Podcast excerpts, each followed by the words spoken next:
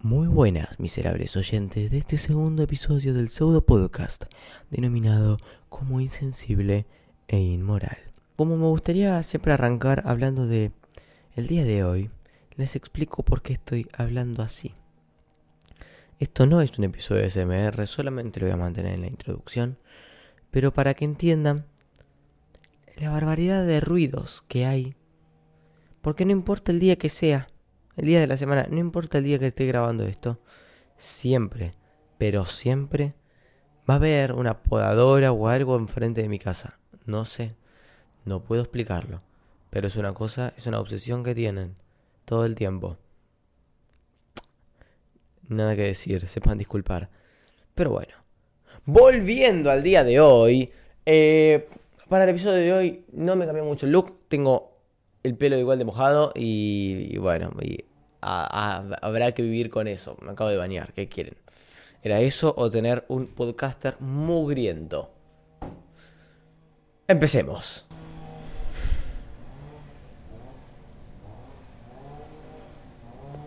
Voy a ignorar el ruido, voy a seguir haciéndolo igual. Van a pasar aviones, van a pasar elefantes, van a pasar tortugas gigantes con cascabeles en las piernas y yo voy a ignorar el ruido y voy a seguir grabando, así que se van a joder ustedes. Voy a intentar pulirlo lo más posible en postproducción.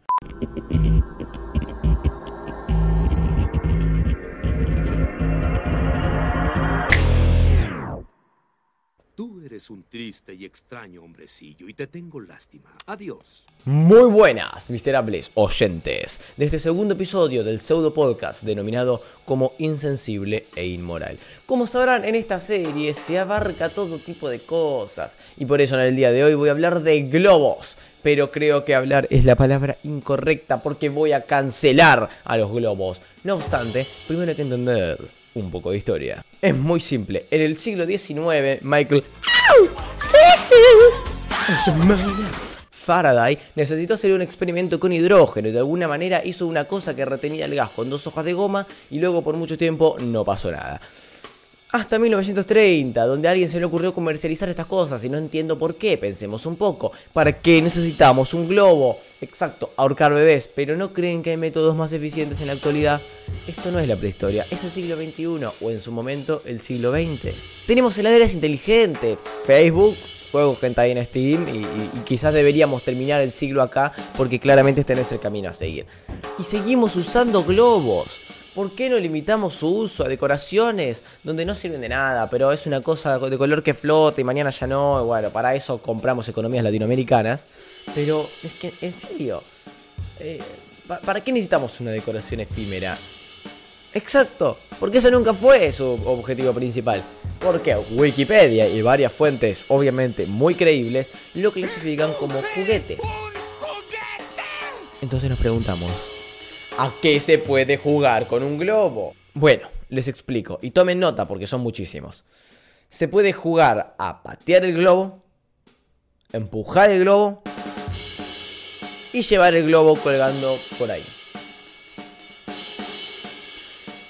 Como notarán, todo vuelve al ahorcamiento de niños y el globo en realidad es el ejemplo, no la herramienta, es la enseñanza a los niños de cómo usar globos para usar la cabeza de sus enemigos de globos. Es todo un retorcido plan para crear pequeños asesinos. Sé que es duro de creer, pero todavía pueden salir a flote. Solo necesitan un montón de globos. ¿Y de dónde habrá salido esa idea? Claro, el cine y el mundo del entretenimiento están entongados con el imperio del globo. Corporaciones a lo largo de todo el globo mantienen este negocio de globos para que los niños mortifiquen a sus pares. App es una mentira. El verdadero final de la película termina con todos los globos flotando con cabezas de bebés y el viejo ese con salidas transitorias y jubilación de privilegio. Bienvenidos a la realidad. Los globos son collares mortíferos que buscan nuestra extinción mediante la contaminación y el ahorcamiento masivo. Así que si quiere tener el mejor globo, basta con una llamada. Sí, está solo un número de distancia. Llame ya para obtener su mejor decollador de bebés. Y hablando de collares, cancelemos los collares porque... Para. Empecemos con un poco de historia. Los collares vienen de la cultura egipcia y todos sabemos por qué destacan los egipcios. Claro. Mohamed Salah. Pero, ¿qué tiene que ver Salah con todo esto? Bueno, él tiene plata, algo malo habrá hecho, ¿no? Pero volviendo a los collares, ¿para qué sirven los collares? ¿Cuál es el objetivo? Bueno, aparentemente buscan decorar meramente decorar. Como el globo. es una cosa que cuelga. Con ese criterio, el escroto sirve para decorar. Pero no, tiene una utilidad, que es cocinar al calor humano los testículos para que sean más ricos, obvio. Pero eso no tiene coherencia con collares, a no ser porque es momento de anatomía. Todo el mundo sabe que el ser humano masculino tiene dos escrotos, el inferior y el más infravalorado, el superior.